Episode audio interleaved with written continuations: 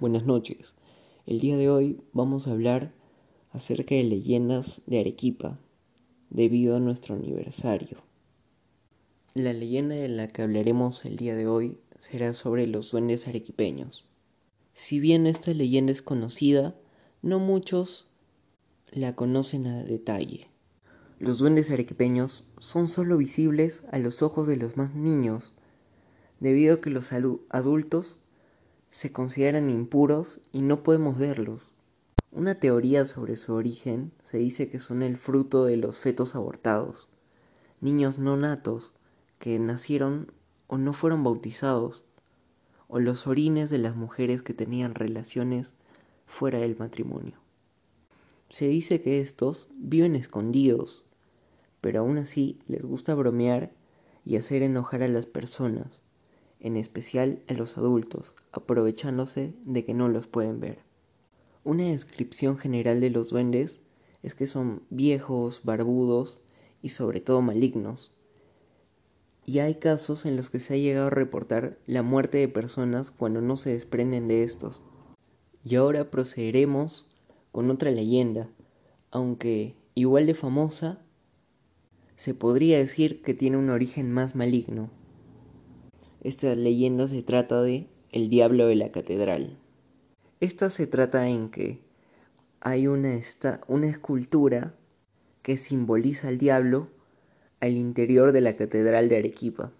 Se dice que esta escultura llegó desde Francia, pues la trajo una noble peruana, quien dijo en su testamento que a su muerte la casa en la que ella vivía fuera vendida para sufragar la construcción de un nuevo púlpito, y su origen se remonta hasta 1879, en la que esta figura de el demonio o el diablo, Satanás, se encuentra al interior de la basílica sin que exista alguna explicación.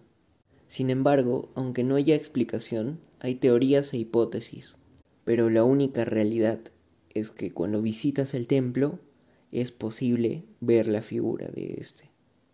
Ahora hablaremos de posiblemente la leyenda más famosa de todo el repertorio, la sirena del puente Bolognesi.